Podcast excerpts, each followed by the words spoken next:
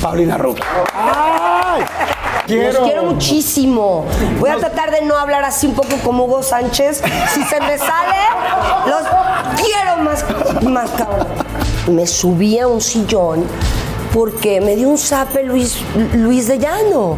Me subo a la silla y le digo, ponte de tu tamaño, ponte con una de tu tamaño y le doy el zape igual. Eres una pareja difícil, es una novia dura. El amor con Eric fue algo como muy o sea, era muy explosivo. O sea, ¿quién era más cabrón, o tú? No, pues, pues yo.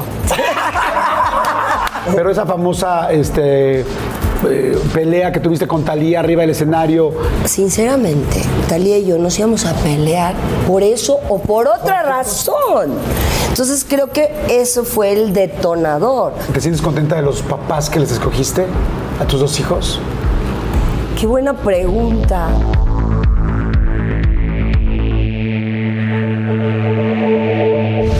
Pues bueno, un episodio más, este, uno muy especial, muy chingón, muy especial, está increíble. Ahí les va nada más. Bueno, evidentemente fue una de las personas más importantes, eh, líder, ahorita les voy a preguntar y van a ver, de la agrupación pues, más importante que ha tenido este país de música pop, que es Timbirich, así de sencillo. Cuando se hizo solista, arrancó con La Chica Dorada. Escuchen esto nada más, por favor. 1.2 millones de discos con su primer disco de solista. 1.2 millones. Con el 24K, que fue el sencillo, sacó 150 mil en tres semanas nada más de venta. Después eh, salió en el 2000 Paulina, nominada tres veces a los Latin Grammys Luego disco latino, al, eh, esto me encantó porque fue el, disco mejor vendido de todo el año. Luego Border Girl, luego estuvo en The Tonight Show con Jay Lennon, luego en The Late Show, en The Late Show también con eh, Rick Kilburn. Luego, bueno, ha estado en todos lados. Paulatina estuvo bueno con Grammy. Tiene como más de 10 nominaciones a los Grammys, premios, evidentemente, no solamente los Grammys latinos, también los Grammys internacionales. Es que neta estoy impactado. Premios Billboard, coach de La Voz México, coach de La Voz España por mucho tiempo, eh, coach también de La Voz Kids, este, de X Factor. Esto es bien importante. A mí esto me llama mucho la atención porque no es nada fácil hacer un crossover tan perro. Este, estuvo eh, con Cowell, con Kerry Rowland, con Demi Lovato. Este, ahora trae nuevo sencillo, se llama Yo Soy, planes de gira. Para acabar pronto, ha vendido más de 20 millones de discos. Es famosa, por supuesto, en cualquier lugar de habla hispana, España, Centroamérica, Sudamérica, México, Estados Unidos, Australia, muchísimos lugares. Y, y la verdad la quiero, la admiro un chingo. Y polémica, cabrona y talentosa como la fregada. Paulina Rubio. ¡Ay! ¡Qué onda con tanto logro, Paulina! Prendan el ventilador. Préndaselo tantito, por favor. Pero acá, acá. Acá, ahí. Buenas tardes. Buenas tardes, ¿cómo estás? ¿Cómo estás? Estoy Hola a toda tu feliz. gente, ¿cómo estás? Bien, feliz de verte, Hace- feliz de estar contigo. Hace dos hijos no te veo. Hace dos hijos no te veo. Sí. Yo hace, yo hace un divorcio y medio mío que no te veo.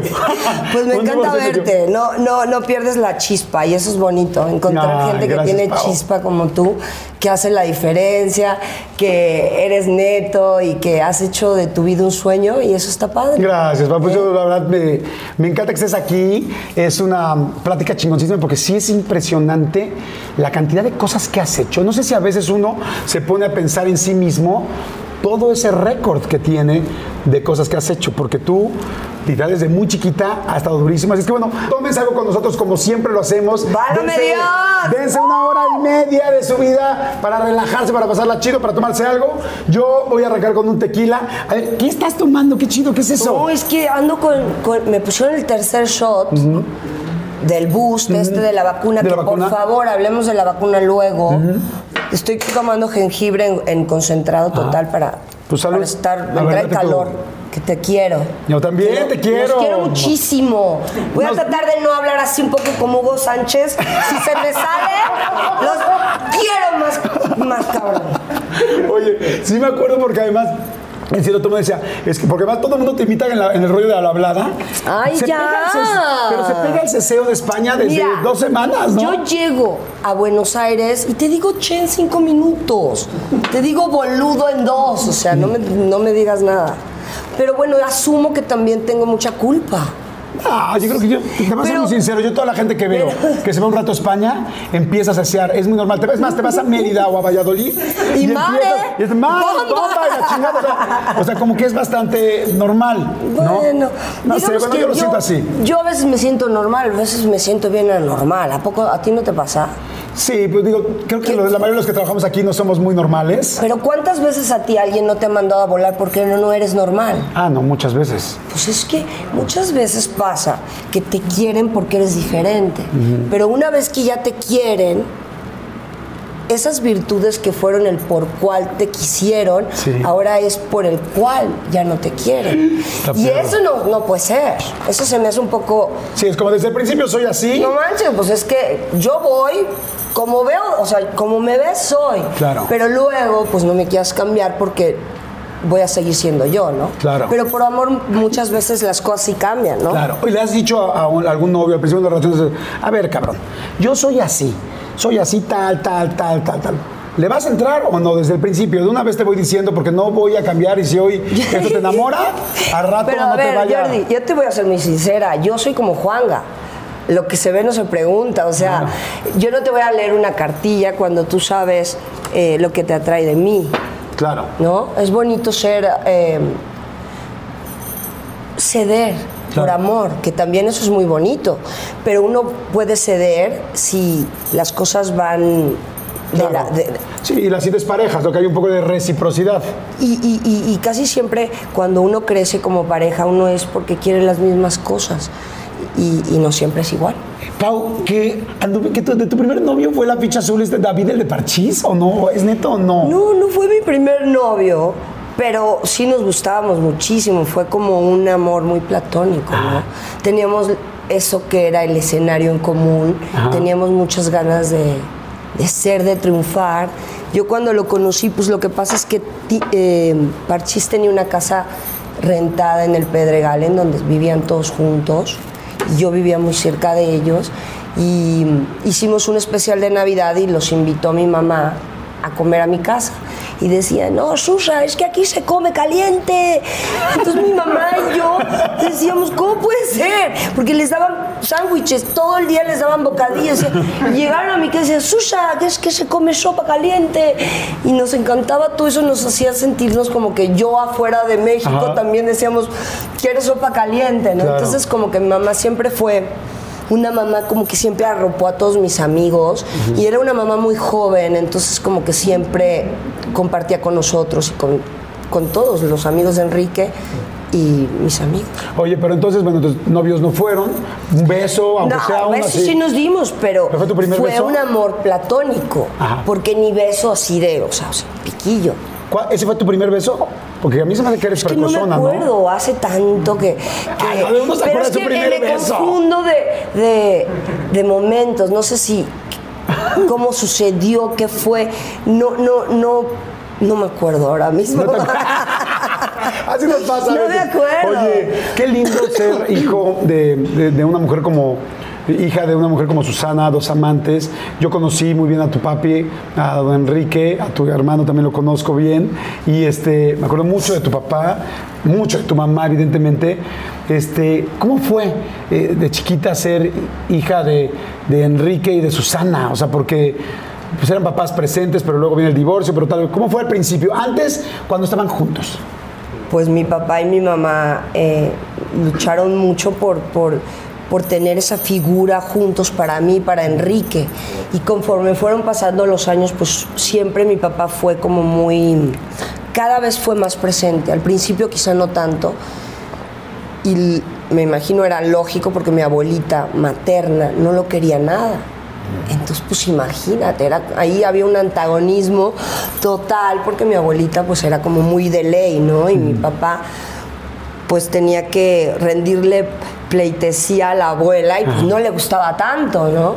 Entonces hasta muchas veces creo que mis papás eran tan jóvenes que nosotros ya de 15, 16, pues mi papá tendría, no sé, 40. O sea, ahora ya comparo eso, ¿no? Porque yo no tuve mis bebés tan chica. Yo realmente me quise desarrollar y quise tirar más por mi carrera a otras amigas de mi edad que tienen hijos de 20 y 25 y ya pues entonces ahora ya que lo veo desde lejos pues siento que es que fue bien difícil para mi papá parchar todo lo que en su momento me imagino hizo mal, ¿no? Claro, por supuesto. Y pues mi abuelita era una, una señora muy yo me parezco mucho a mi abuela, ¿no? De carácter fuerte. de carácter, muy independiente, una señora que sacó adelante a sus, hermanos, tenían ocho o nueve hermanos, son mis tíos, mis tíos abuelos. Entonces, pues ahí había ese rollo de mi papá y mi abuela, ¿no? Y entonces mis amigos Ajá. que se sentaban con mi mamá o con mi abuelita en momentos de que hacíamos comidas y mis comidas eran pues eran de, de todos nosotros porque también mi mamá era muy joven entonces nuestras fiestas eran los amigos de mi mamá y los amigos o sea era como moltos populos como pues así como Claro. toda la familia ¿no? Sí. como una Navidad, pero era pues, cada vez que teníamos que festejar algo.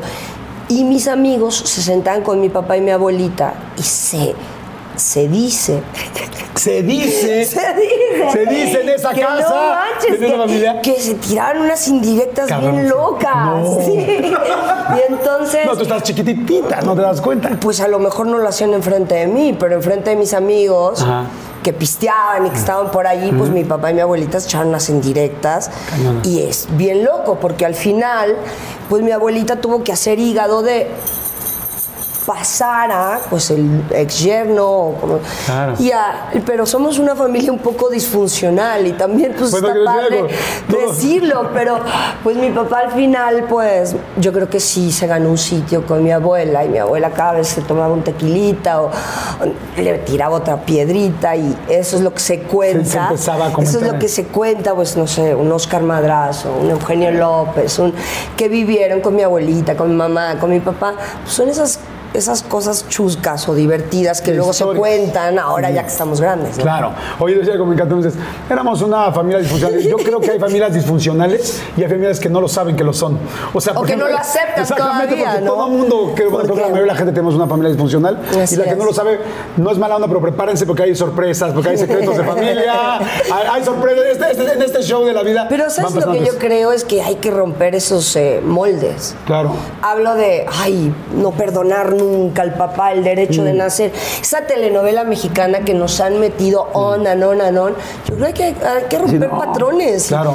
Hay que romper patrones, hay que olvidarnos de, de que si alguien te hace daño y romper Claro. y ya, y, Ya, resurgir, ¿no? Oye, cuando se divorcian tus papás, ¿te pegó? O sea, ¿ubicaste el rollo de mi papá no me ve, no vivo con él? ¿O no era algo que No, te yo pegara? creo que sí me pegó y lo manifesté en, en- en mi, en mi infancia muy, muy al principio, pero también me unía mucho eso de mis amigos en Timbiriche, que casi todos los papás de mis amigos estaban divorciados. No que nos gustara, pero me hacía sentir que yo era Claro. más aceptada porque mis papás estaban Claro. divorciados, ¿no? ¿En qué escuela ibas de chiquita? Pues Antes de, o sea, antes de Timbiriche. Fui, eh, toda mi vida fui al Vermont, que es un colegio en el sur, en el conozco Pedregal. Eh, pero tampoco creas que acabé mucho el bachillerato. Yo desde, no, y lo digo, pues tuve una mamá y una abuela que me apoyaron mucho.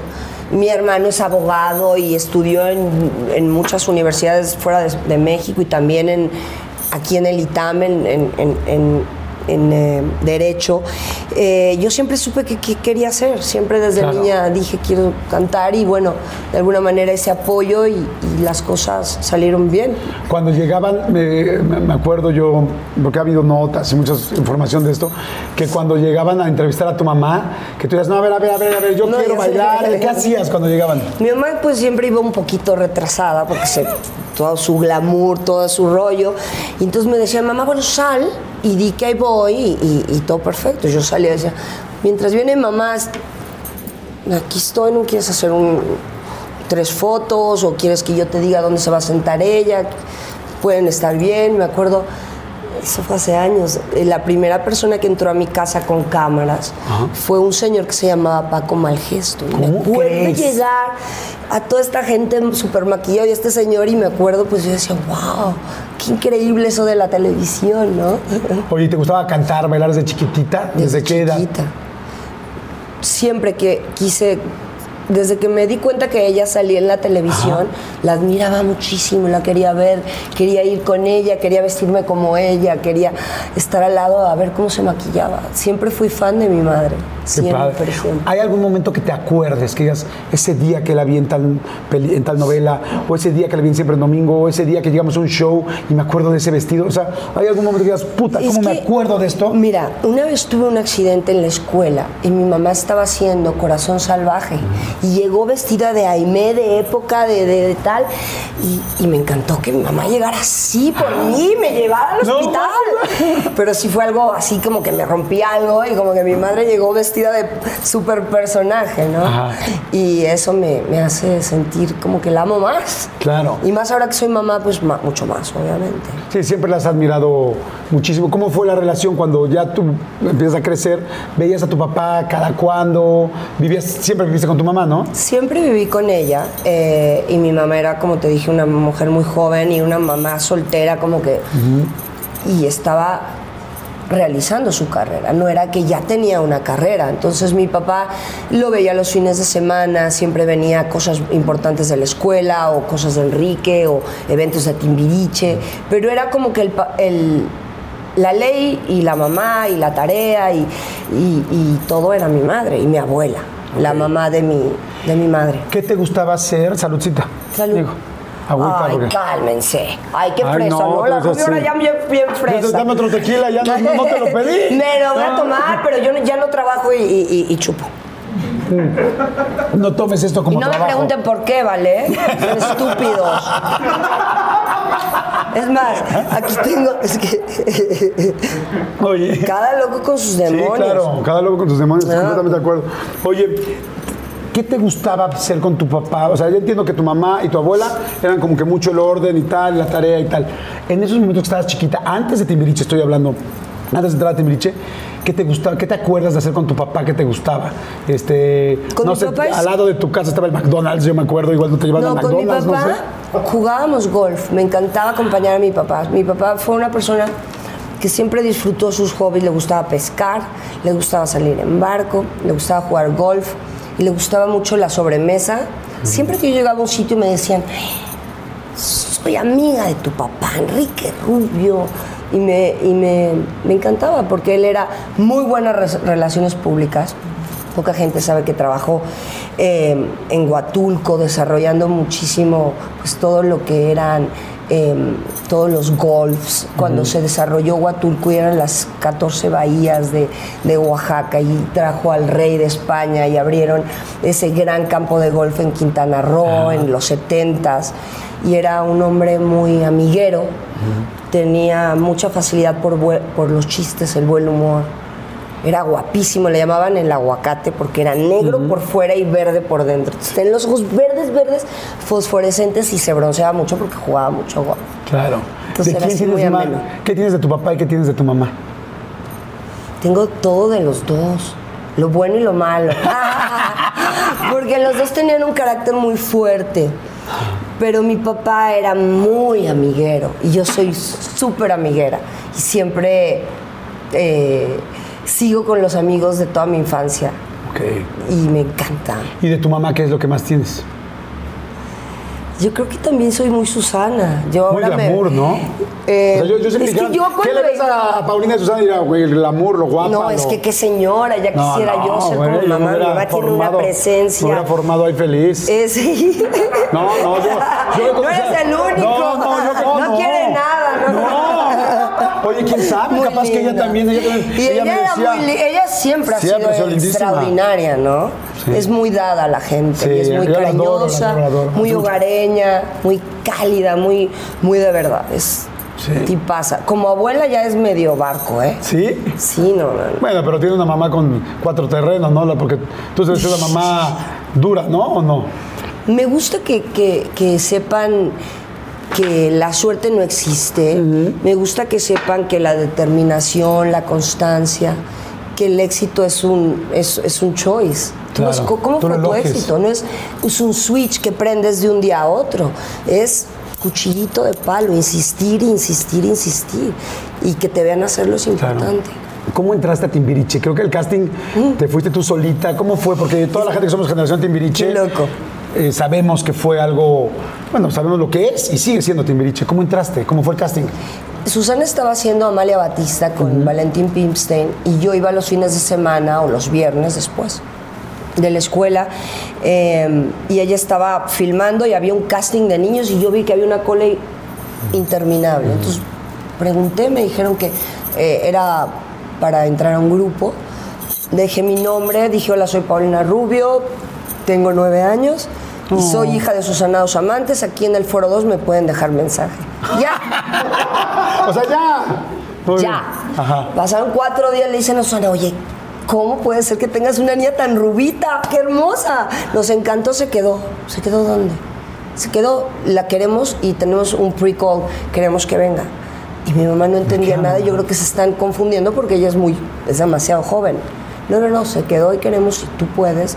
Eh, me llegó en la noche de Paulina que te quedaste para, para un casting que te quieren llamar cuando, pero sí, mamá, no sabes, estaba haciendo la tarea, ve a la gente, tal, la, la", y me quedé y, y me llamaron. Y entonces, no te puedes quedar, tu papá no te va a dejar. Le dijo, pero ¿cómo no? Si tú me dijiste que mi abuelita es frustrada y que no la dejaron ser soprano, ¿tú quieres que yo sea frustrada? Mira, mi abuelita que siempre canta en las bodas, en las fiestas. Que se pone mal.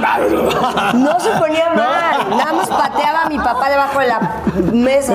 Órale. Jordi, así se hacen los chismes. No, no, pero estoy Mi preguntando. abuela sí le da un puntapié y seguro no se notaba para que los niños no se dieran cuenta. Claro. Pero ya de mayor ya me di cuenta que mi abuela tenía algo guardadito con mi jefe. No me saques del tema. No, ¿De qué ver, estamos regresa. hablando? Pues de Timbiriche, de casting, y es como que no sabíamos que era tan rubia, se tan quedaron chiquita. en shock y, y luego pues Tu tuve papá no va a querer. No, mi papá no quería. Mi papá amaba a mi mamá por lo que era y luego no la quería dejar volar. Mi mamá era muy joven y había ese rollo entre los, los que están delante de la televisión, los que están detrás y, y todo eso. Entonces ahí fue una guerrita. ¿Cómo convenciste a tu mamá? A mi mamá fue fácil. eh, y no creo que fue tan fácil que mi mamá fuera con él. Y me imagino que mi madre, como todas las mamás del mundo, justicieras del amor y de todo, que te vas de avanzada para sacar algo para Claro. tus hijos. Pues no lo sé, pero agradezco mucho a Susana que siempre vaya de avanzada. Y, y tengo una mamá que siempre va moviendo el terreno para que sea fértil y en lugar de ponernos obstáculos, me ha hecho confiar en mí y creer en mí. Y así como Enrique era hombre y es mi hermano y tengo un hermano menor, aunque parezca mayor y nadie lo sabe, Enrique necesitaba otra estructura Claro. académicamente. Enrique era diferente, necesitaba un poco más de eh, un formato, no sé, más conservador. Eh, y estudió en el Cumbres, en el Seica, entonces estos eh, colegios pues más más rudos. Sí, más rudos, Y yo era más eh, Montessori, Ah. era más libre y, y siempre tuve esa dualidad entre mi hermano más estructurado y yo, pues, pues así como Sí, soy. más libre, ¿no? Mucho O sea, más sí, libre yo y- mucho más Paulina. A mí de chiquita me decías, pinta el pollo azul. Y yo decía, pero ¿por qué me das todos los colores? ¿Por qué lo tengo que pintar azul, no? Pues tengo todos estos colores. Y a Enrique no le decías, pinta el pollo y le dabas los colores. Decía, ¿pero de qué color? Si yo no sé de qué color es el pollo. Entonces ahí tienes que siempre educar a tus hijos de acuerdo a su personalidad. Claro. Sí, Enrique necesitaba más estructura y yo necesitaba eh, Más que me dejaran más- ser para poder encontrar mi camino. Empiezas en Timbiriche. ¿Te acuerdas el primer momento que los viste a, a los demás?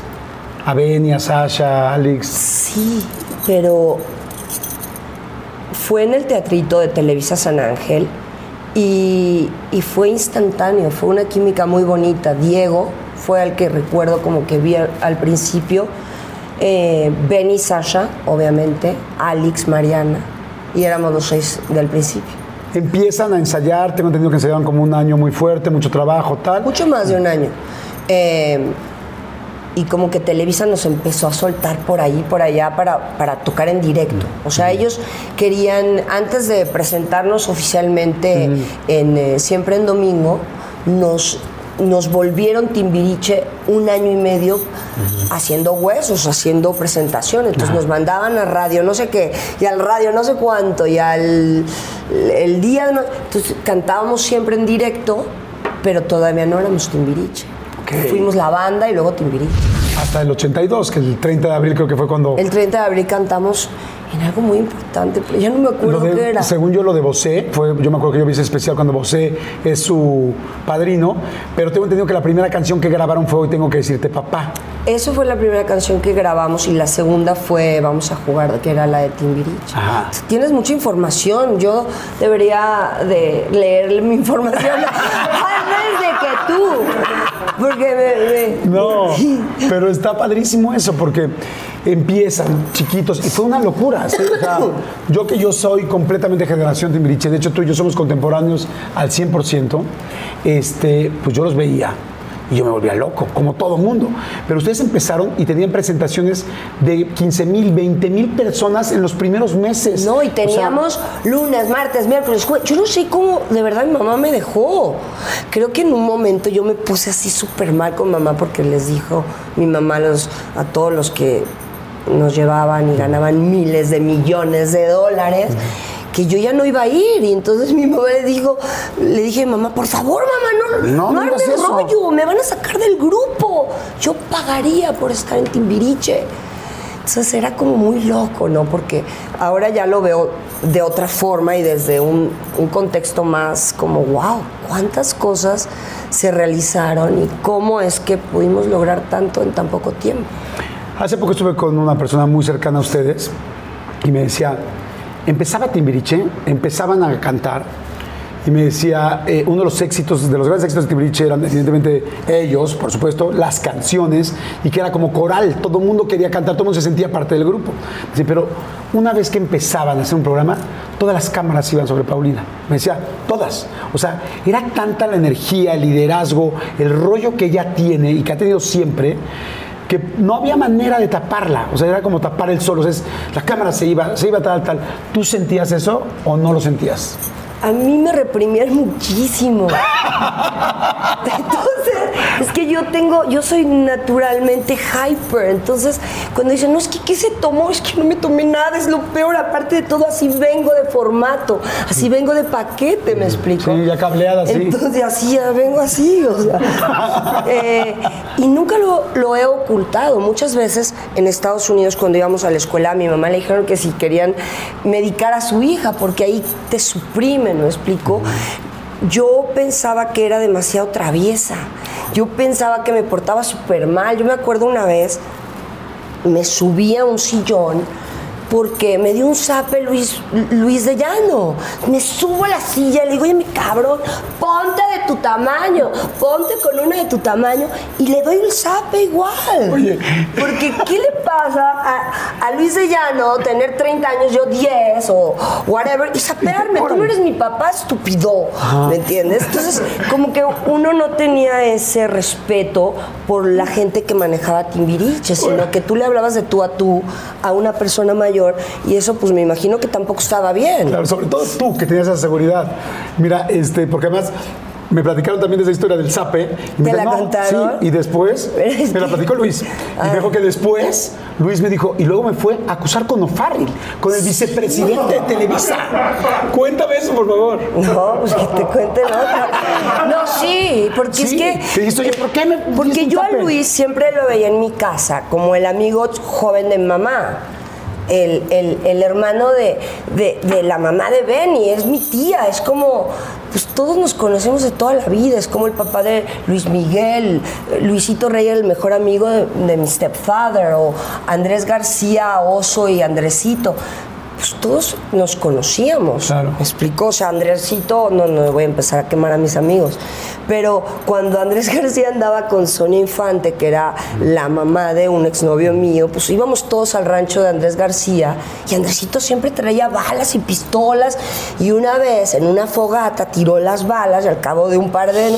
pum, pum, pum, y se, le dio a Andrés. Entonces mi mamá, claro, nos decía: no, no vayan al, al rancho de los García, ¿no? Bueno, y esas cosas, pues se nos hacían como que no natural, pero pasaba. Claro, no, O sea, te- tenías amigos, yo no, es que sea fresa, ni nada, no me doy ni de víctima, ni de perfecta, ni de... Simplemente soy muy honesta con el momento Claro. que vivo. Y en, en Timbiriche fui una, una niña que creció muy lento. Ok. Eh, físicamente y también dentro del grupo, porque yo, mi compinche era Alex. Sasha era preciosa, era guapísima, pero ella era muy señorita. Entonces no era mi amiga porque yo era como el pato feo, los braces, los popotitos de las piernitas flaquitas y que Benny me decía que era eh, eh, como una, una- un- una magia, que nada por aquí y que nada por acá. O sea, que te decían eso a los 12 años. Claro, o- te pega. pues no puedes crecer de la noche a la mañana, ¿no? Claro. Esas trenzas no te van a crecer perfectas, divinas, en un segundo. Entonces, sí, algunos años con Alex, pues como que nos sentíamos fuera del, del grupillo y como que pues hacíamos otras cosas, ¿no? Como mandar siete hamburguesas acá al cuarto de Eduardo Capetillo, ¿no? Para que se las cobraran a él. O porque pues otros se encerraban en el cuarto y no nos abrían y no sabíamos qué hacían, ¿no? O pegábamos chicles en todos los elevadores para que dijeran que Eric lo había hecho, ¿no? Ok. O sea, éramos malosas, pero, pero, pero, pero estábamos en otras. Claro. Luego ya entramos a otras cosas. Estaban, ¿no? estaban más chiquitas. Me, me llamó mucho la atención lo que dijiste ahorita, claro. Alex y tú estaban más chiquitas y de repente veías a Sasha, por ejemplo, que era la que estaba en ese momento, porque todavía no había entrado ni italiana, ni No, mucho menos Sasha y Mariana eran Ah. así, Pero tú- rímel, eh, las, las uñas tan rosas, la minifalda perfecta. Yo, wow. Y decías tú, ¿cuándo? Oye, y decías tú como, No, ¿cuándo no. me crecen las boobies? No, ¿Cuándo me obvio, crecen las seguro soñaba con cuándo, pero tu subconsciente no, no nota eso, pero dices, wow, mi amiga, se fue, no me hace caso, bye. No sé, ¿me entiendes? ¿Te llegaste a poner Kleenex? No. O sea, no eras Era así. bien evidente que era una tabla, pero yo Ay, no sabía, me digas eso. yo no perdí la esperanza que, que en algún momento iba a ser frondosa o, o por lo menos iba a aparentarlo ser, porque sigo muy flaca, ¿no? Pero digo, veo a la Kardashian y digo, oye, sí me falta un poco ¿Te de operaste glam. alguna vez algo, boobies? No, algo? todavía no, pero ¿Te operarías boobies o no? las boobies. Es que el Nico y el Eros Ajá. me comieron como una hamburguesa entera. Les di lo que sentí que, que mi cuerpo podía abastecer. Ya llegó un momento que me mordió con un diente y dije, hijo, tú lo que quieres es una hamburguesa, no a tu mamá. O sea, eh, que si yo me operé las tetas, pues no, porque tengo las mías, ¿por qué? Pero si no tuviera las mías, pues ¿por qué no? Yo creo que uno tiene que ser feliz Claro, bueno, además como uno quiera. y, y- como y eso de comprar o no comprar, a mí me vale madres. Yo, eh, ahora sí, como dice la canción, con lana o sin lana, tú sabes que yo hago.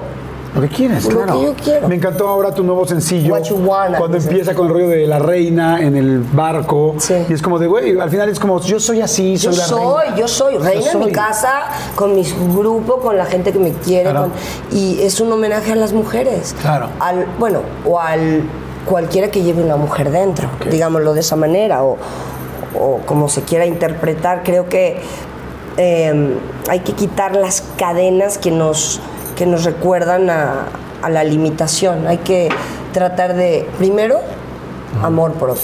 Besito, hasta en el Instagram, ¿eh? Claro. Yo me pongo mi like primero que nadie porque, hay que porque yo me quiero mucho a mí misma. hay Luego que ya, primero. a partir de ahí, este, lo que tú quieras. ¿En algún momento has dicho o has pensado, híjoles, creo que igual me pasé o se me subió? ¿De qué? O creo Sí, que mi a mí automor, me se me- se- mi se me- automor se me pasó. Muchas veces, pero, o sea, pregúntame otra vez. O sea, ¿Alguna yo perdí el piso. Eh, me imagino que en el- un momento en wow, wow, ahí olvídate, boom. Mi mamá me agarró una pata y dijo, ¿a dónde va niña? Para empezar me corté el fleco, me pinté el, el- el fleco rosa, ¿te acuerdas? Me acuerdo que una vez llegaste a, a Vaselina, creo que llegaste así de madres, toda rosa. Y yo me acuerdo, yo, yo sí. Pero es que yo, con Julisa, Julisa no tuvo hijas. Y bueno, no es que yo sea su consentida, nada que ver, porque Sasha fue muy su consentida. Pero yo y Julisa siempre teníamos esa afinidad de. de- de- entonces fui un, un fin de semana con Benny y me pinté el pelo rosa con Julisa. Ok. Y le dije, mamá, y no me digas nada. y, y yo tenía una maestra que se llamaba Miss Mela en el Vermont. Y tenía el pelo rosa. Y decía, bueno, pues esa señora puede pintarse el pelo Porque yo rosa. no, soy artista, Yo, además. imagínense. Ajá. No lo voy a hacer a esa edad, lo voy a hacer ahora. Claro.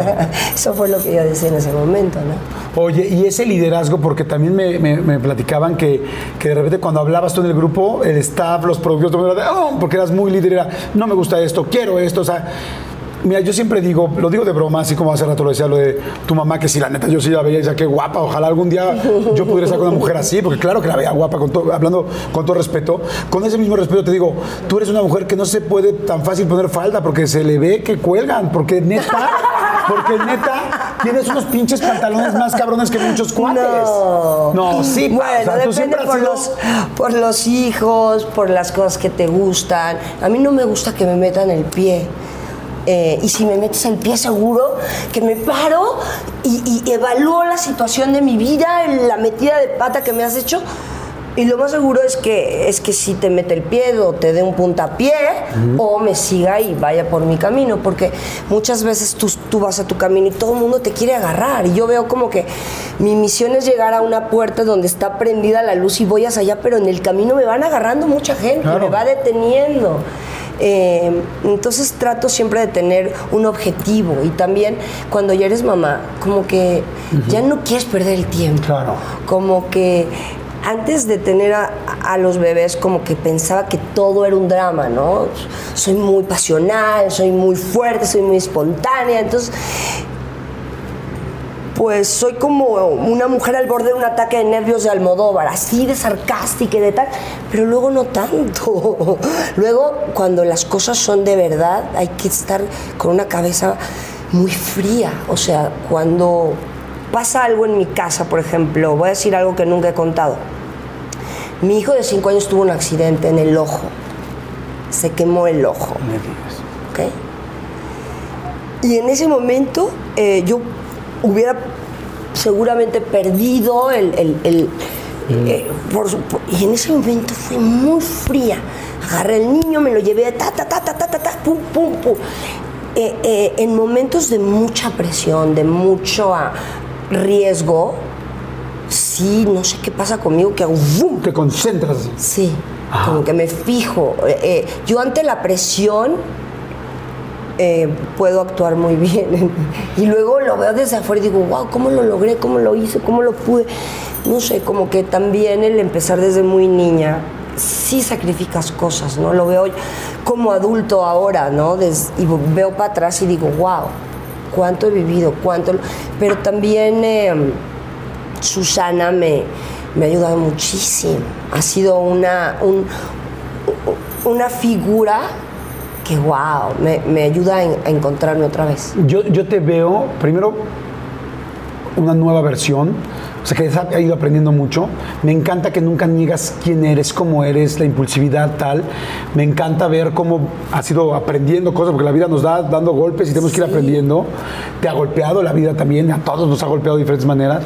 El otro día estaba viendo uno de los videos de cuando tú estás defendiendo por primera vez a, a este, me imagino que Andrea en, eh, en un juzgado, y dije, wow, wow, porque dices, uno como padre, eso es lo que hace. Y, además, si eres de carácter fuerte, pues claro que lo vas a hacer porque son tus hijos. O yo tengo tres hijos y a mí, hazme lo que quieras, pero no me toques a mis hijos. Hay una frase que me encanta de Bono, pacifista, todos conocemos a Bono de YouTube, y digo, yo jamás pensé ser capaz de matar a un ser humano hasta que tuve un hijo. Entonces, hay un chorro de cosas que quiero seguir platicando contigo.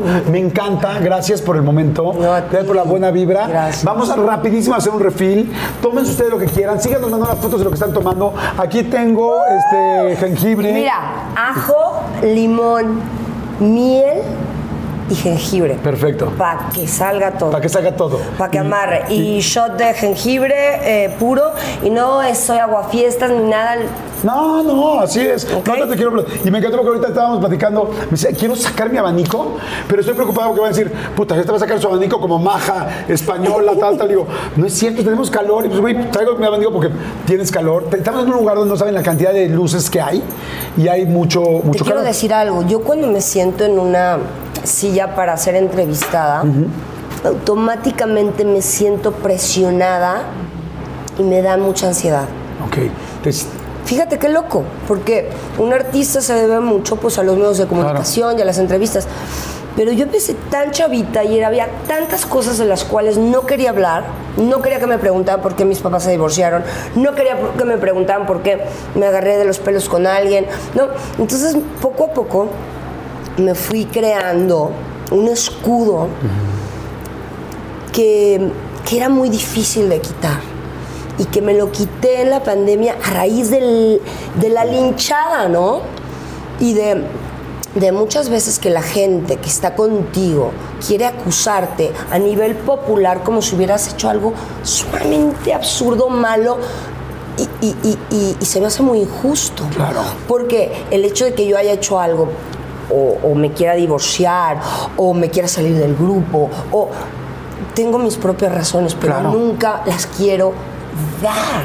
¿Por qué? Porque no me las pide mi mamá, pues ¿para qué se las voy a dar a Claro. alguien que no me conoce? Entonces era muy difícil dar las entrevistas. Claro. Y me, me hizo eh, ansias, me, me- me hizo Sí, te dio ansiedad. ¿Te sientes ansiosa ahorita? ¿Estás a gusto? Estoy súper. ¿Te, Eh, te digo algo?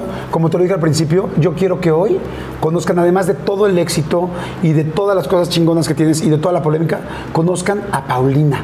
Porque atrás de cada situación hay un porqué. Yo siempre digo, estamos muy acostumbrados a ver un pedacito de la película, una escena, pero no conocemos la película completa. Y esa es la idea de estas entrevistas. Y no sabes cómo que estés aquí. Vamos rápido a un refil, regresamos, tómense algo, hacer pipí, lo que quieran, tal, regresamos.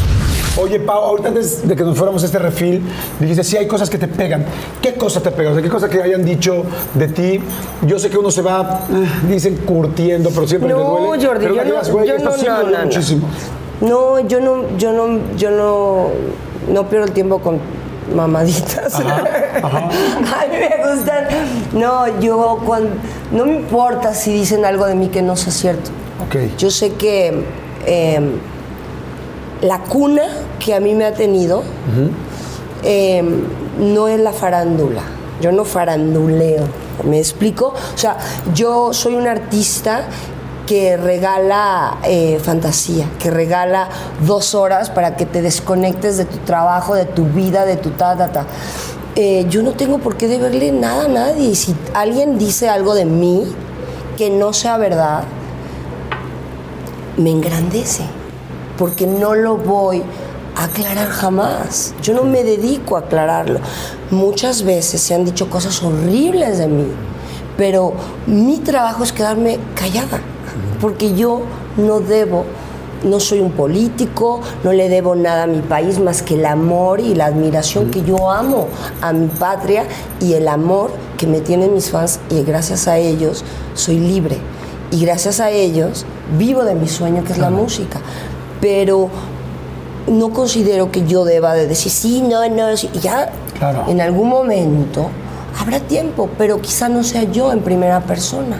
Pero sí ha habido momentos donde te han tumbado. Claro. O sea, y la lágrima. No, somos deja humanos, tu ¿no? lágrima, obvio, que te traicionen por amor, que te traicionen por dinero, que te traten de, de acusar como para, para hacerte una persona víctima o, que te vuelvan una persona que no eres o que digan que yo sé quién soy yo sé lo que hago para, para, para mi gente y no me pierdo, no pierdo el norte, pero hay a veces que ese silencio y a- aguantar el- los madrazos o aguantar la tormenta es muy difícil. Claro. Pero el silencio es importante para poder componer una canción como lo acabo de hacer o para poder, eh, si se puede, tener un poco de intimidad. Digo, si se puede, a Claro. veces, ¿me explico? ¿Qué es lo que más te lastima de la vida? ¿Qué te- de lo que te,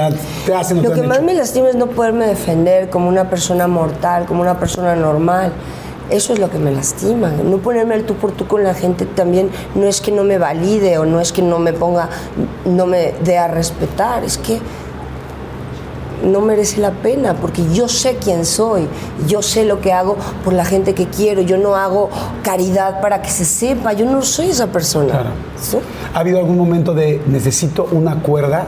Que, o sea, que no supimos los demás. ¿Para pero colgarme o para que se abra espero el piso y se caiga otro? No espero que para colgarte, no, pues para salir. O sea, yo por decirte algo, ¿no? O sea, yo durante muchísimos años he tomado terapia, ahora me metí a la meditación, ahora porque hay momentos donde dices, güey, no puedo, soy un güey sensible. eso.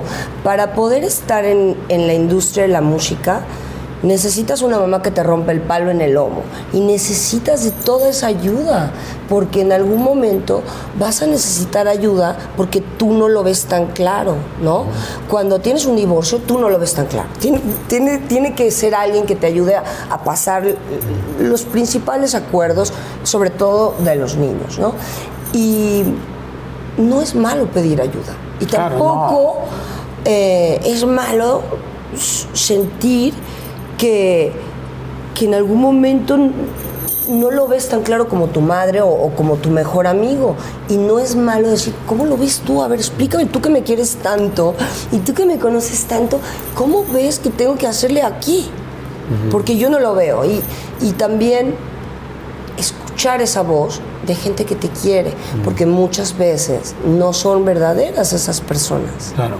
Hoy, hoy en día tienes ilusión de tener una pareja, una figura, una figura paterna, evidentemente tienen tus hijos, este, pero alguien que te acompañe, tienes ganas de vivir con alguien, o ya es algo que no se me antoja y quiero tener un novio y ser feliz y tan tan, pero cada quien en su casa, o quiero una relación abierta, o quiero algo súper cerrado, porque sí, siempre soñé con eso que no tuve.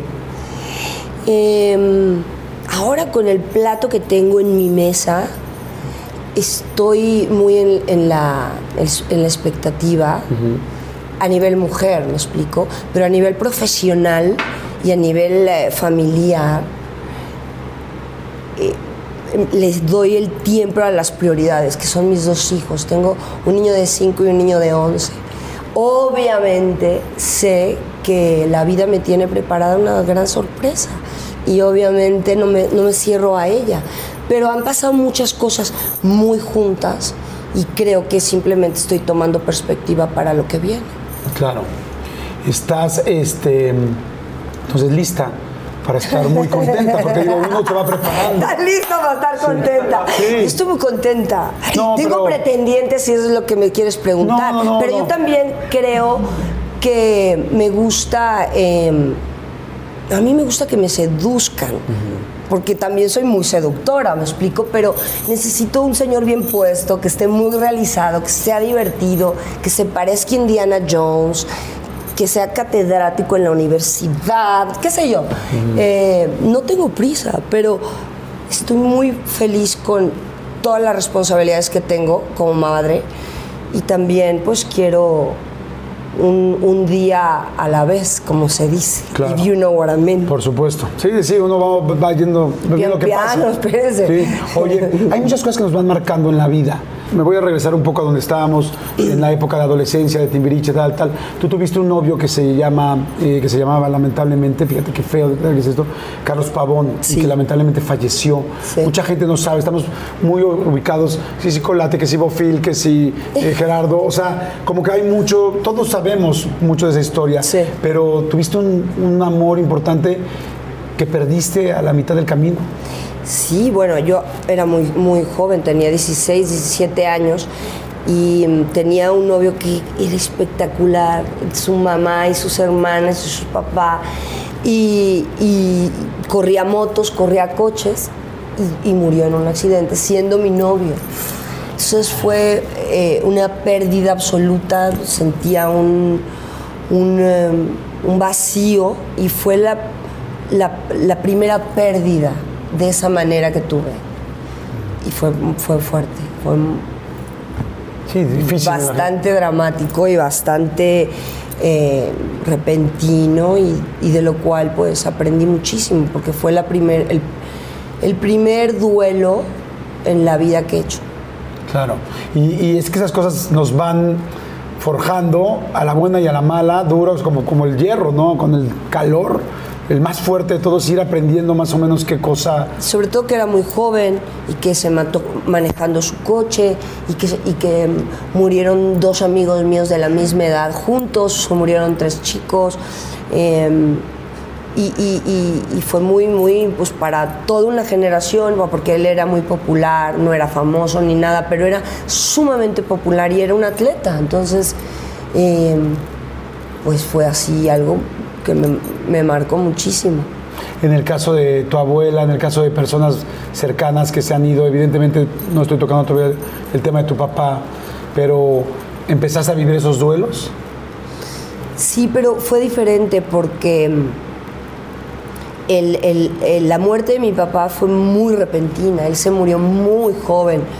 Y, mm, y fue tres meses después de que yo había tenido a, a- a Nico. Entonces era como. Fue muy, muy. La, ley de la vida es así: tienes un, la nueva semilla y se va a tu padre. Entonces no sabía manejar esa situación y yo ya estaba súper mal con el papá de Nico. Entonces fue, fue un momento muy difícil. La, la pérdida de mi papá, que él muere el 11 de, de enero del, del 11, del, del 2011, y mi hijo nació tres meses antes del 14 de noviembre. Entonces fue como muy difícil venir aquí. Él tenía un, eh, em, tuvo una- un, infarto, un infarto cerebral y, ya, yo ya venía a México sabiendo que él ya no iba a despertar de, esa, de, esa, ese infarto cerebral, ¿no? Porque ya había dañado todo su, su- su cerebro, entonces ya no iba ya no iba a volver ni a, ni a hablar ni a nada de eso. Entonces estaba como ahí, pero ya no estaba ahí. Entonces tuve que tomar muchas decisiones, yo como, como la mayor de mi casa. Y, y cuando empiezan a cambiar los papeles, ¿no? Eh, y fue difícil, ¿Tú de dónde venías? de, de Miami. De haber sido un vuelo. Con el bebé así.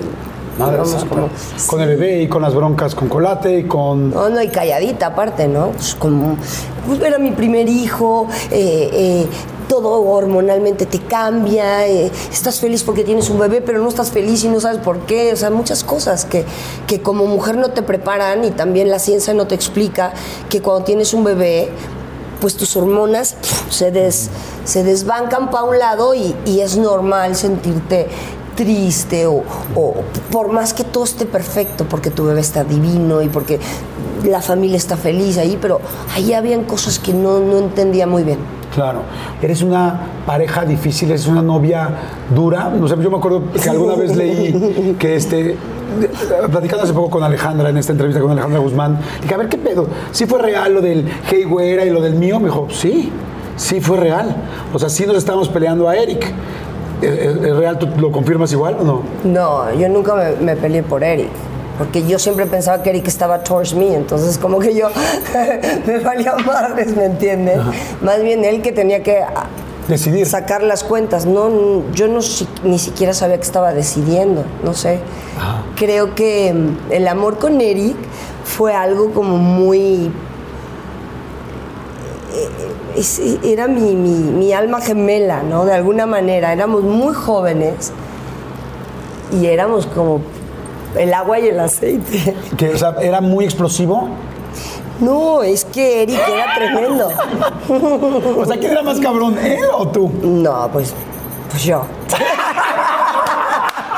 Salud, por favor. Pero- Dame con tu jengibre, por favor. Espérate, es que tengo de tres jengibres. Ah, Uno vete, tiene ajo.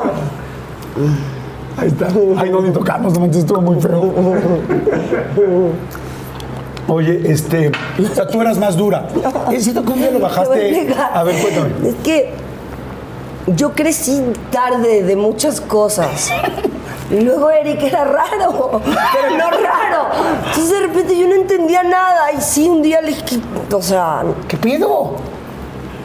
¿Me ves o no me ves? ¿Me estás viendo? ¿Me entiendes lo que te digo? ¿Qué te pasa? No sé. Como que él iba para allá y yo iba para acá, no sé. ¿Un día lo bajaste del coche o no es cierto? Un día, varias. ¿Varias veces? O sea, de, a ver, párate, bájate.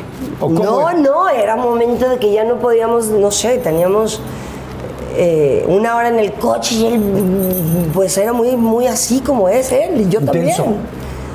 Llegó un momento que ya no había para dónde, ya la, la- la charla ya no, ya no iba para otro lado, entonces pues, alguien tenía que o parar el coche y bajarse o ya, ya era demasiado.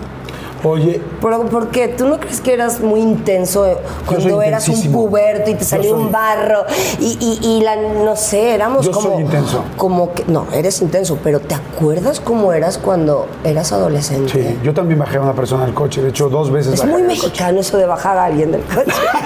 Por cierto, para todos los otros países es normal, ¿eh? O Es sea, normal. No, no. pero no digamos que eso es de mexicano, eso es llega un momento que ya para qué pues, Claro. rompan filas, ¿no? O sea, sé, que se ha tocado mil veces el tema, pero esa famosa este, eh, pelea que tuviste con Talía arriba del escenario, que con el micrófono y que se dieron y que Paulina, Pa- o sea, unos Paulina, otros Talía. A mí me estaban explicando que el micrófono tenía un rever especial o una cosa especial que se estaban chingando el micrófono. ¿Es así? ¿No se fue así? ¿Cómo fue? Es que yo no me acuerdo el por qué nos peleamos esa vez. Fue en Ciudad Guzmán.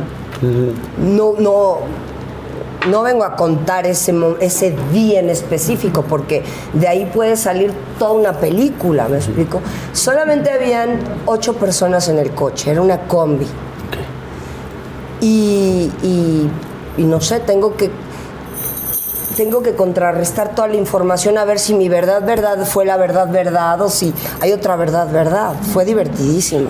El pelón Benítez dijo que había un sampler en donde estaba Alex Intec, en ese sampler, y que empezaron a molestar con el sampler. Je, je, je, y empezaron a jugar en acelerar.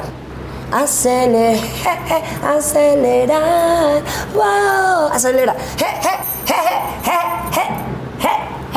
Te voy a romper la madre, ya párale, je. Yo no, pues olvídate, va a, ser, el- va a ser el concierto del jejeje. Y entonces terminé mi canción y pues me fui allá atrás haciéndole el jejejejejeje. Y así empezó.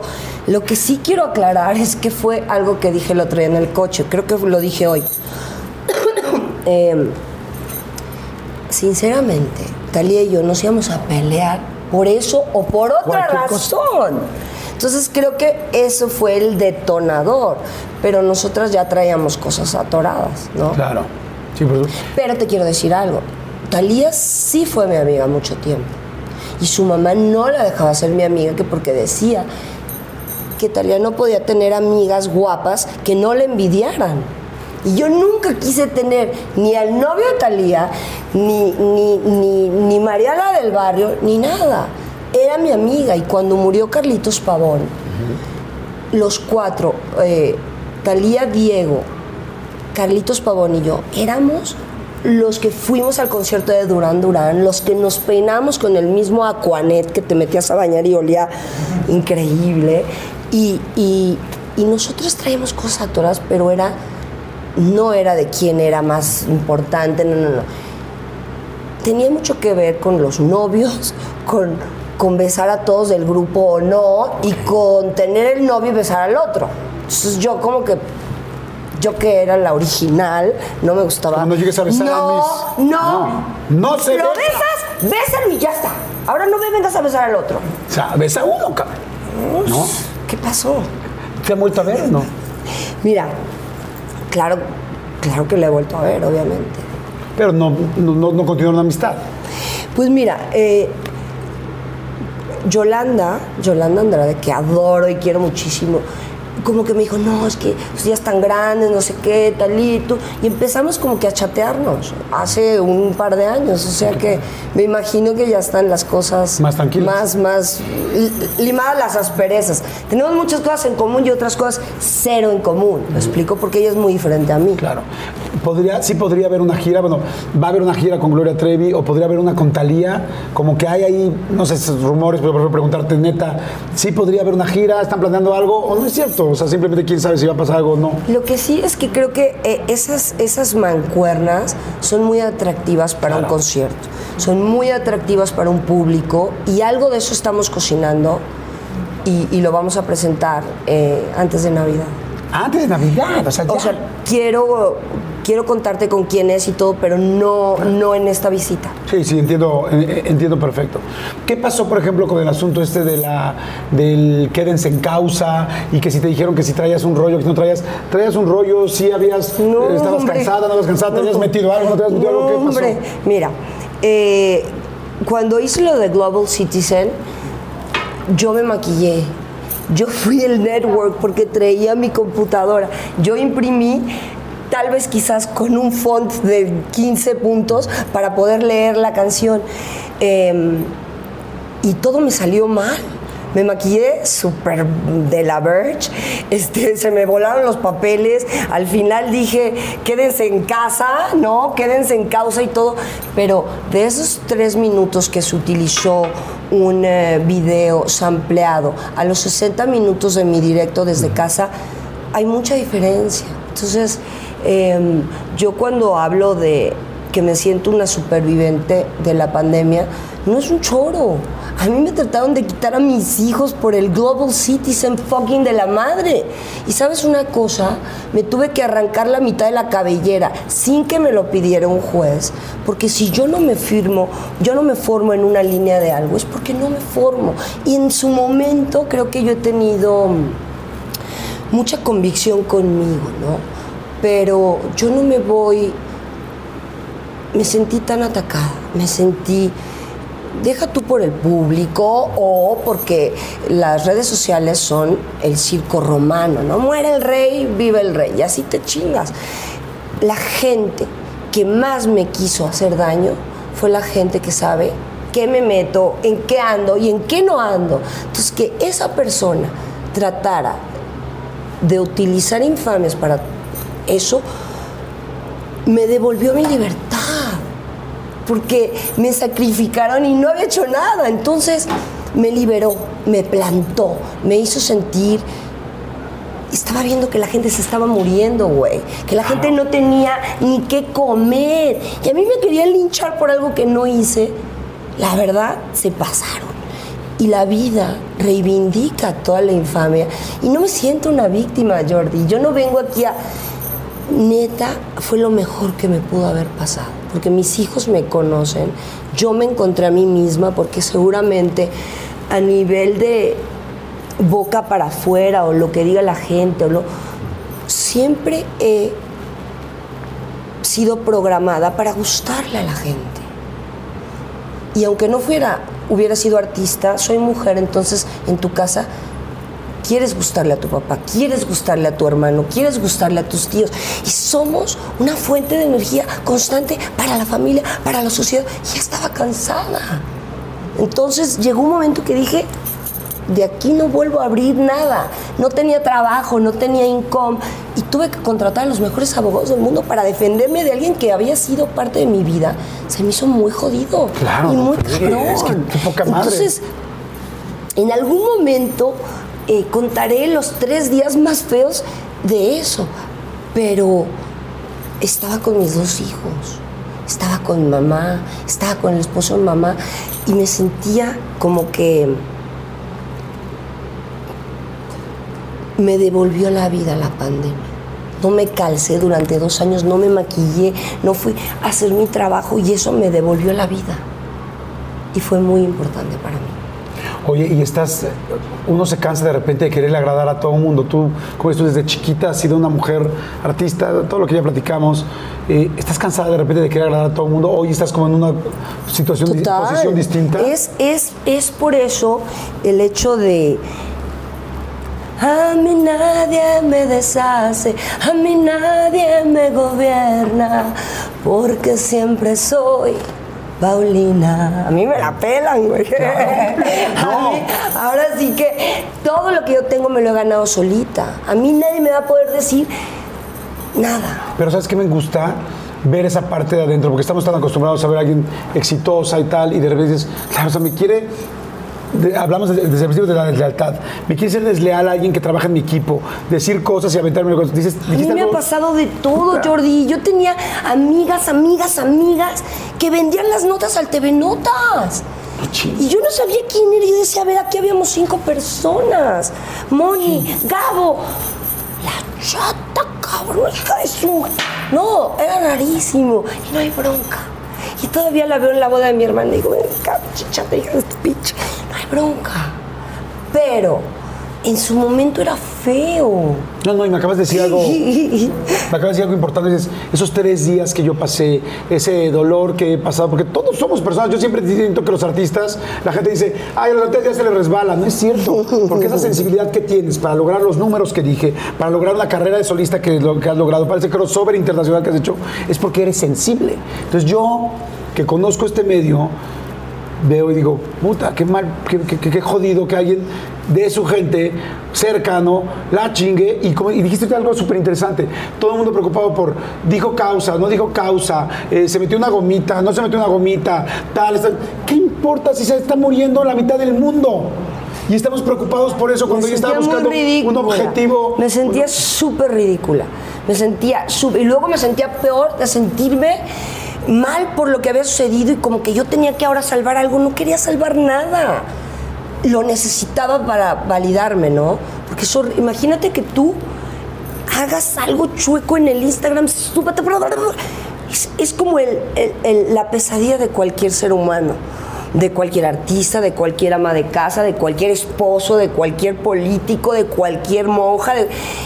Y ya que pasó, es que ni siquiera era lo que aparentaba, entonces me curé en santo, no sé cómo explicar. Sí, sí, sí. ¿Te sientes ya ciscada un poco? No, estuve ciscada, ahora ya no. Ok. A mí hay algo que... mm, Hay muchas cosas, como te he dicho desde el principio, que me gustan de ti. Hay dos cosas que entiendo, ¿no? Tu forma de ser, si eres arrebatada, si eres tal. Digo, pues claro, por eso tiene lo que tiene, por eso ha logrado lo que ha logrado. No, adoro a todos, a muchísima gente de este medio, desde los 36 adolescentes que estaban en Vaselina, todos, que todos, pero, pero, pero se- sería imposible no decir la carrera que tienes. O sea, sin hacer menos absolutamente a nadie, porque todos los adoro, y no es que nadie sea mejor que otro, pero si hay gente que tiene un objetivo, que dices, tú tengo esa luz, voy ahí, y si te me enganchas, voy a tener que hacer esto. Pero hay algo que a mí sí, y que lo voy a tratar evidentemente con mucho respeto, pero que yo sí creo que se han pasado, y es el rollo de la paternidad. O sea, no me voy a meter efectivamente, evidentemente en detalles porque sé que hay muchos hilos legales y eres una mujer muy inteligente y yo también y los voy a cuidar. Pero, pero yo creo que se han pasado, Paulina. O sea, yo sí veo a una mujer que quiere ser, no, no que quiere, que es mamá, con todos los pantalones del mundo, defendiendo a sus hijos, sacándolos adelante. Yo hace dos o tres días vi un pedazo de, unos, de estos juicios, no sé cómo se llamen, este, careos familiares, no tengo idea. Y yo que dije, son públicos. Que y no que chingón. no pueden No dejar de ser ser, así. públicos porque un niño necesita privacidad. No yo, yo soy artista, soy adulto, escogí ser. Pero los tribunales en Estados Unidos de familia son públicos. está fuertísimo eso. Ver a cada quien Todo bien, yo escogí a los papás, nadie los escogió por mí, también por eso no soy víctima. Hay que tratar, pero el hecho de que soy una persona pública suena más, pero tú sabes cuántas mamás han luchado con los papás de sus hijos por sus hijos. Entonces, yo no quiero luchar por los hijos, yo lo único que quiero es luchar por los derechos de mis hijos, que son muy diferentes. Porque Claro. mis derechos no son los derechos de los niños. Los niños tienen más derechos que los adultos, porque son niños. ¿Cómo están tus hijos ahorita? Pues Eros tiene cinco años y es un tsunami encendido. Digo que es un tsunami porque es que es, es todo junto, son todas las potencias naturales que te puedas imaginar. Nico es más reservado, más dulce. Eh, no entiende por qué el chiquito le pega si lo quiere, no entiende por qué es el, el determinante. El chiquito tiene, tiene mucha agalla, tiene. Y, Nico, el niño único durante cinco años, pues es mucho más tranquilo, se divierte mucho solo, crea con su imaginación, se llevan cinco años. Entonces sí, tengo todavía a un medio bebé y a otro medio bebé, bebé, porque los hombres siempre son bebés. Estos no, estos van a ser sabios y lindos. Pero. Dios me mandó dos hombres para entenderlos, o sea que estoy en ellos, son mis, mis grandes maestros y, y les dedico mi mejor tiempo. Eh, En las medidas que se puedan, ¿procuras mucho la presencia de sus papás con ellos? Tanto como ellos lo quieran, por supuesto, pero no exponiéndolos, no usándolos como un trofeo, no ganando dinero a, a través del- de exponerme a los niños en las fotos, en los parques. Un niño no es un trofeo, es un, es un ser humano. ¿Qué es lo que más te gusta hacer con tus hijos? Lo que más normal. disfruto hacer, nada, un picnic. Irnos de picnic a la playa, a un parque, con una hamaca, con los perros, camping. ¿Qué es, qué es lo mejor, por ejemplo, de Andrea que, que le dejó su papá? Evidentemente ustedes como pareja, todas las personas que nos hemos separado, hay momentos buenos, hay momentos malos, como dices tú, sí, yo soy una mujer fuerte, así empezaste la entrevista, y es saber pareja, yo soy esta, esto te enamoró, ahora esto te va a alejar, esta soy. No, no dudo. Tú a mí eso no me importa, no me aleja de una pareja. A mí lo que me aleja de una pareja es que se acabe el buen rollo. Ok. Cuando una pareja te empieza a querer menospreciar, a querer atacar, a que... No, uno no puede vivir con eso. ¿Qué, le ves bueno de Colate Andrea?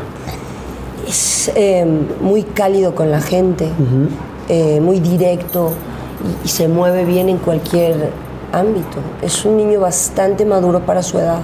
¿Y a Eros qué le ves increíble de Gerardo? Todo.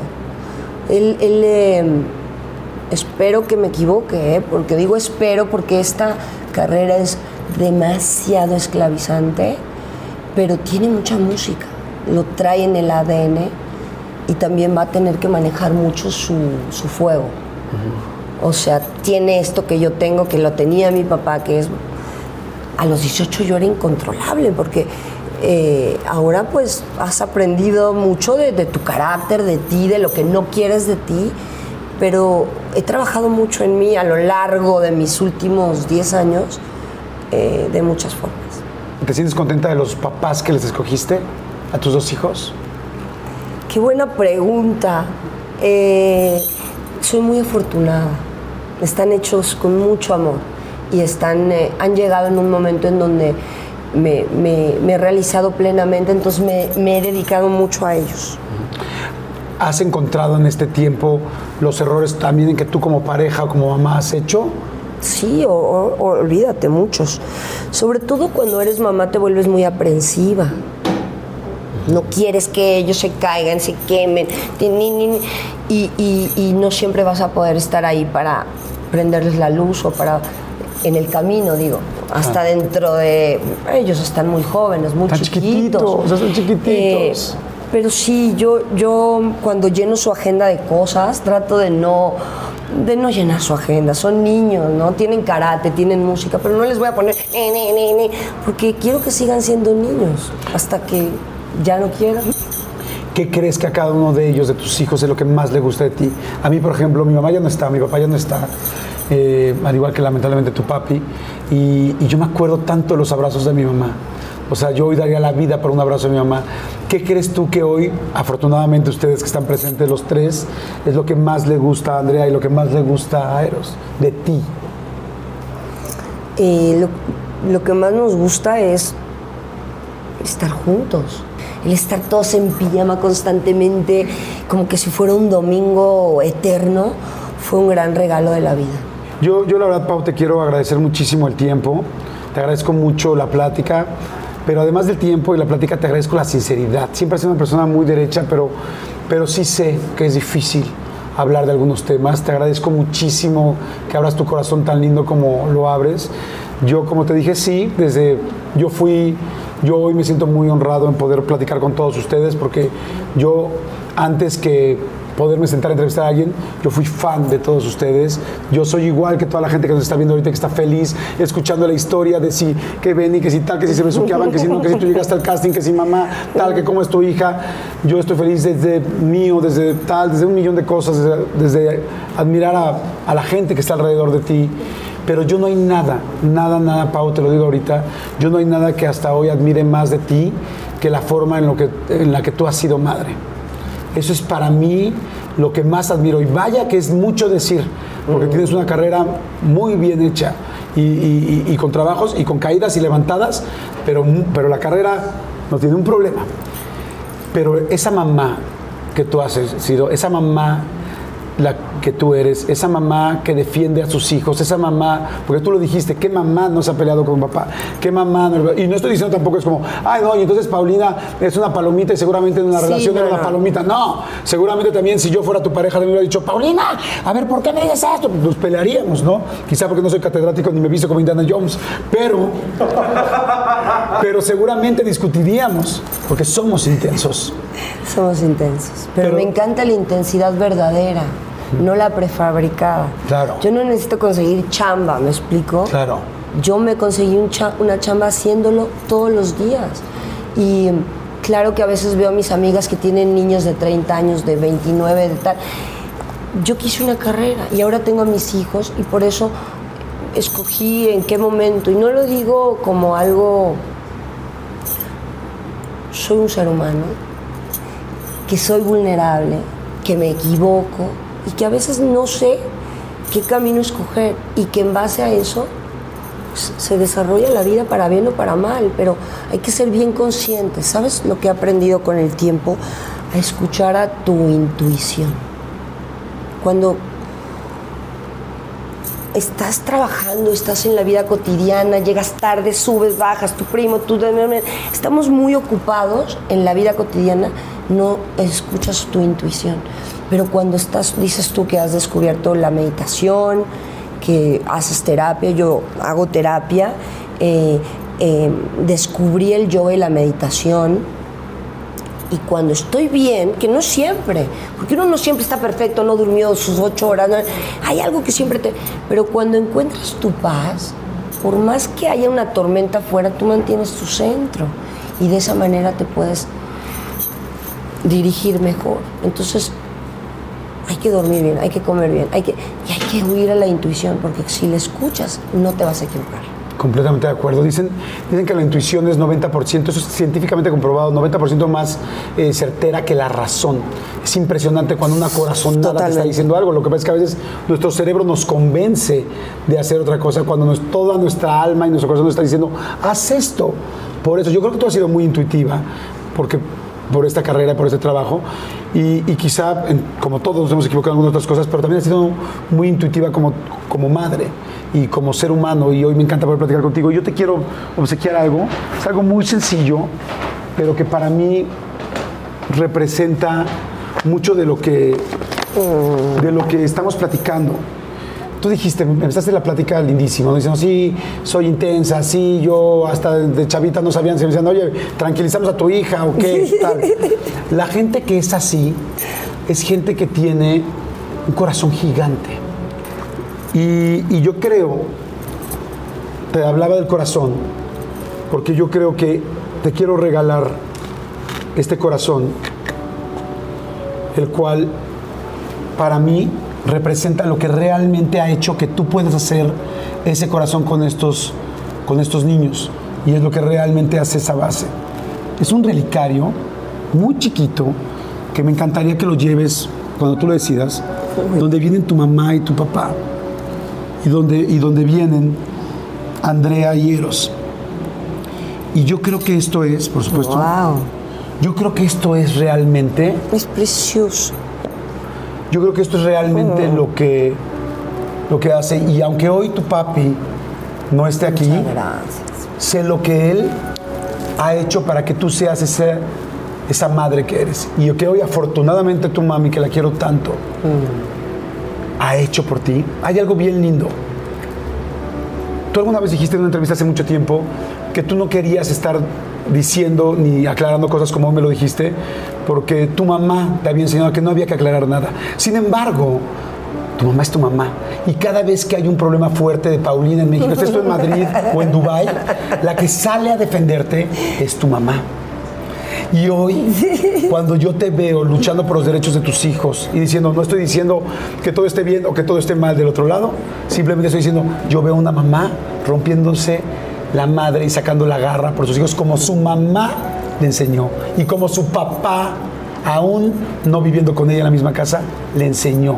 Y por eso queríamos esta producción regalarte ese relicario, porque creemos que toda esa esencia que tienes hoy tú está en estas cuatro fotos. Completamente. Ábremela otra vez porque es que me pongo nervioso, me encantó, gracias. Y me pongo tan nerviosa de amor y de cariño. Miren, a lo mejor no lo no lo transmito porque sé manejar muy bien mi temple, Jordi, pero mira mis manos. Vean las manos de Paulina, por favor.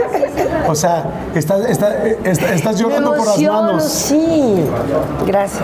No, no tienes Es muy lindo, es muy, muy especial. Es algo, es algo 100% real. Es algo que, que eres.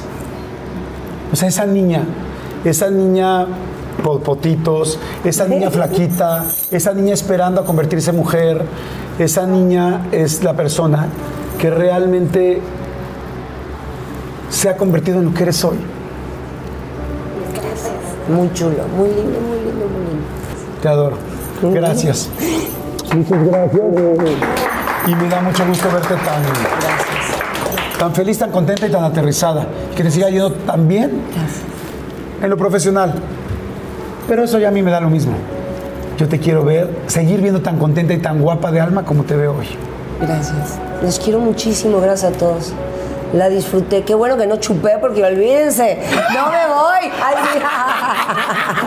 Gracias, muchas gracias, a todos ustedes. Gracias por estar todas las semanas. Gracias por compartir tanto. Gracias por tantos países. Gracias por tanta gente. Los adoro con todo nuestro corazón. De parte de todo el equipo de producción.